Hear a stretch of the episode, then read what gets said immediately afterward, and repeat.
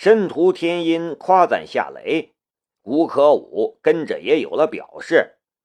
他取了一张名片，双手捧着，递向夏雷。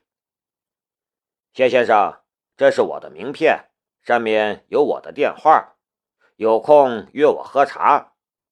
呃，生意上的事情也可以找我，我愿意与你这样的优秀企业家合作。谢谢。夏雷也起身，用双手接过了古可武的名片。不过他却知道，这不过是古可武在申屠天音的面前的一个秀而已。古可武永远没有可能成为他的朋友，不为别的，只因为他搞死了古家的一条忠心耿耿的猎犬黄一虎。不过古可武风度翩翩的递来名片，夏雷这边要是板着一张脸不接。那就是他没风度了。接过古可武的名片，夏雷看到了名片上的古可武的头衔儿——北方集团副董事长。夏先生，看来我把你请过来没错。你看，这么快你就交到了一个朋友。申屠天音的声音清清淡淡。不过这不是我的目的，我请你过来是想与你谈谈宁远山的事情。就这一句话，夏雷的脑海中顿时闪过了好些个念头。你知道的，我们万象集团与东方重工签订了风力发电的项目，由东方重工向我们提供设备。可现在宁远山被抓了，东方重工现在群龙无首，我们这边都受到了影响。我们等着最后一批设备，可出现这样的事情，东方重工已经没法按时交货给我们了。我正为这事儿犯愁，你是这方面的行家，你能给我一个建议吗？申屠天音看着夏雷，眼神之中带着些许期待。宁远山被抓了，夏雷当时也在场，他甚至还把任文强揍了一个鼻青脸肿。这样的事情，以申屠天音的能耐，他会不知道？申屠天音虽然没说宁远山被抓与他有关，但他却知道。他多少知道一些真相，只是没有说破而已。夏雷想了一下，才说道：“申屠小姐，我不了解具体的情况，不敢随便给你建议。如果可以的话，你可以给我说的详细一点，这样的话，我也许可以给你一个建议。”申屠天音沉默一下。然后轻轻点了一下头，嘴上却说道：“这里不是谈事的地方，明天我们约个时间吧。”夏雷笑了笑，表示同意。顾可文的鼻孔里发出了一个轻蔑的哼声：“天音姐，万象集团人才济济，真的需要夏先生的建议吗？”申屠天音说道：“你说这样的话，那是因为你对夏先生不了解。他是国内最优秀的专家。我们万象集团虽然有很多人才，但在这方面的人才却没有能与夏先生比肩的。我找夏先生要建议，这有什么不对吗？”古可文一再针对申屠天音。申屠天音已经不高兴了，说话的语气里也有了几分不悦的味道了。古可文还想说什么，可古可武瞪了他一眼，他跟着就闭上了嘴巴。古可武笑着说道：“这么说来，能认识夏先生真的是我的荣幸了。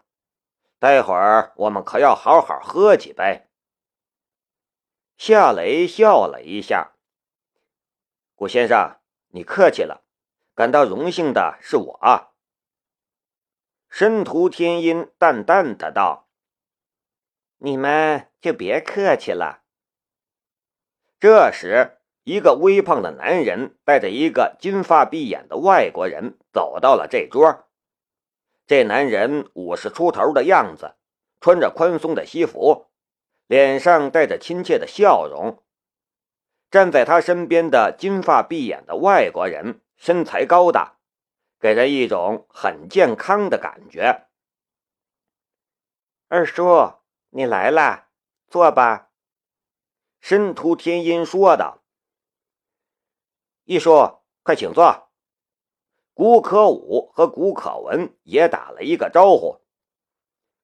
可武、可文，大家都是老熟人了，不必客气。”男子笑着说道，很随意的样子。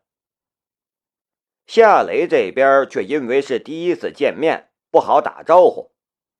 不过听申屠天音的称呼。他也猜到了这个男子的名字，申屠义。果然，申屠天音接着便为夏雷介绍道：“夏先生，这位是我二叔申屠义。”有人介绍，夏雷才站起来，伸出手，笑着说道：“申屠先生你好，我叫夏雷，很高兴认识你。”夏雷。申屠义只说了这么两个字，与夏雷象征性的握了一下手，便完事儿了。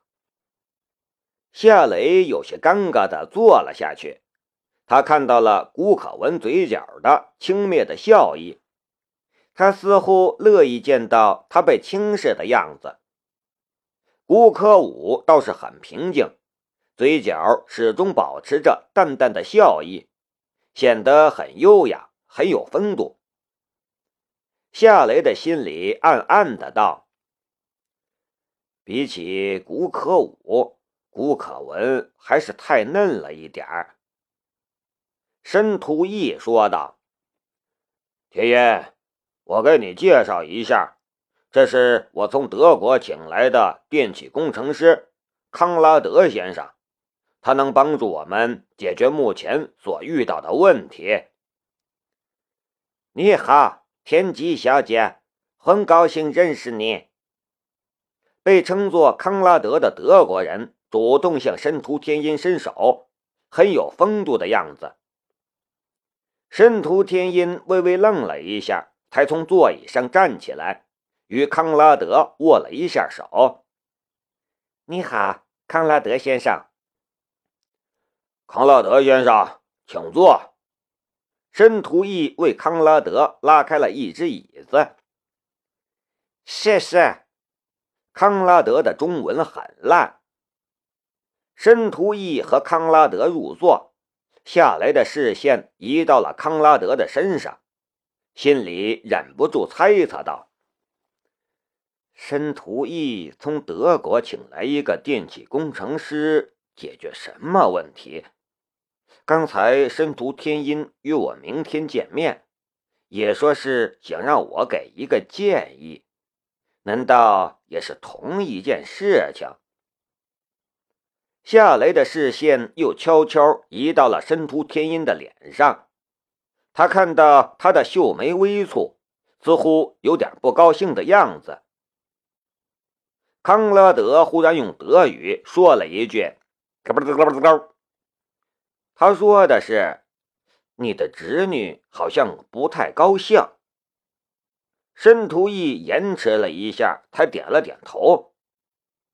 夏雷的视线移到了申屠义的身上，他很快就发现了申屠义的耳朵里塞着一只比纽扣还小一些的微型接收器。他的左眼微微一跳，然后又看到了装在西服衣兜里的。一只电子设备，他的心中一动。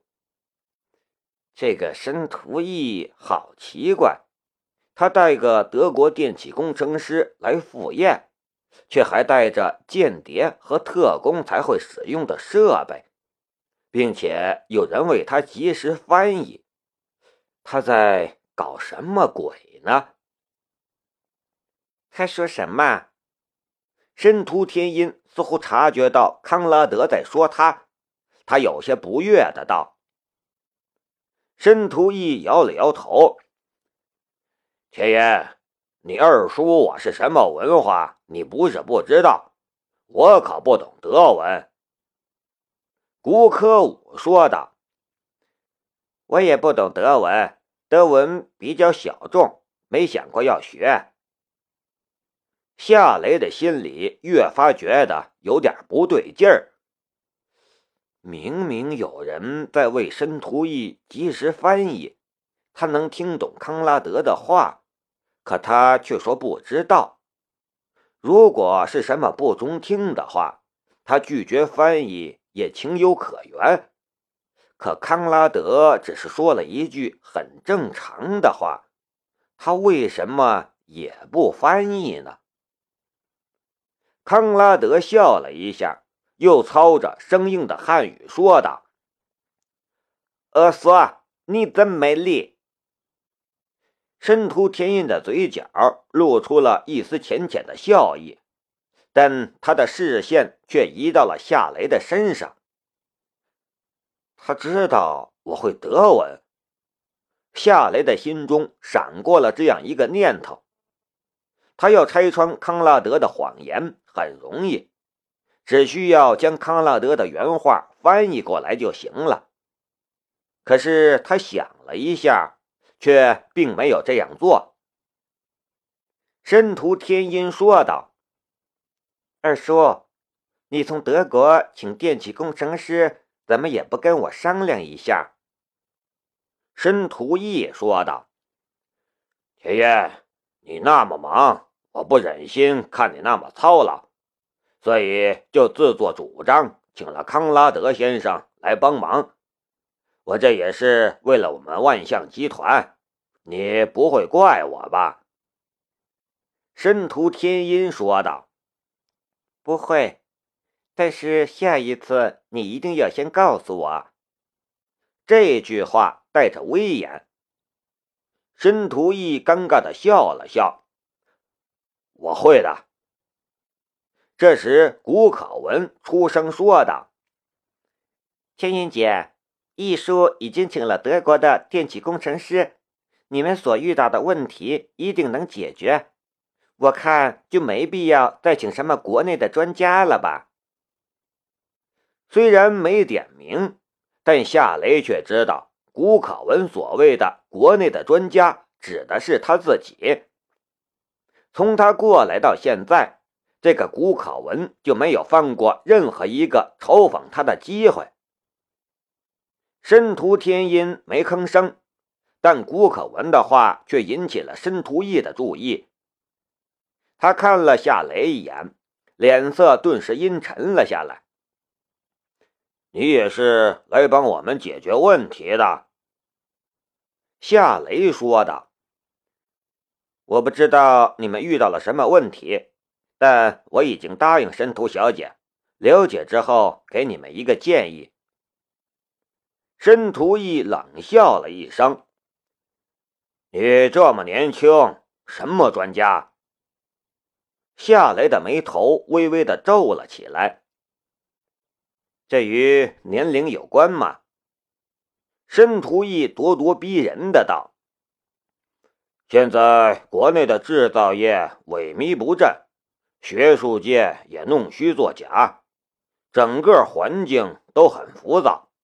一些刚刚从大学毕业的小子，不知天高地厚，也敢冒充专家。”就不怕闹笑话？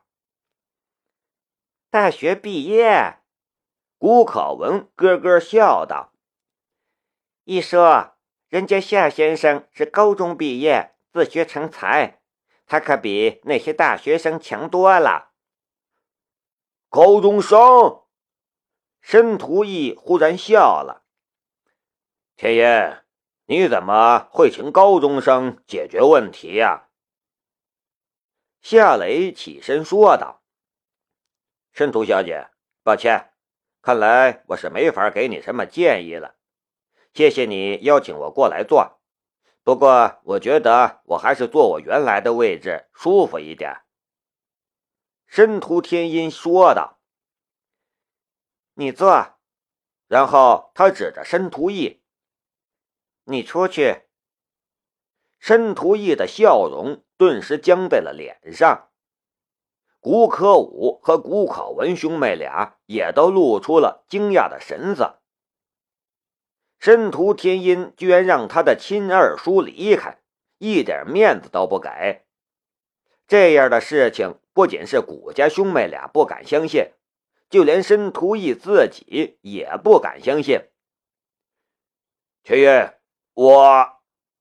申屠义回过了神来，涨红的脸有些挂不住了。申屠天音淡淡的道：“难道还要我说第二次吗？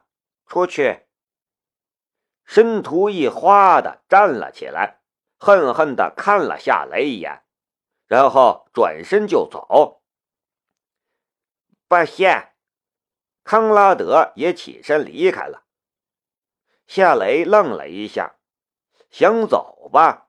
申屠天音为了留他，连他二叔都赶走了，这么大个面子，他怎么能不领情？他看了申屠天音一眼，又硬着头皮坐了下去。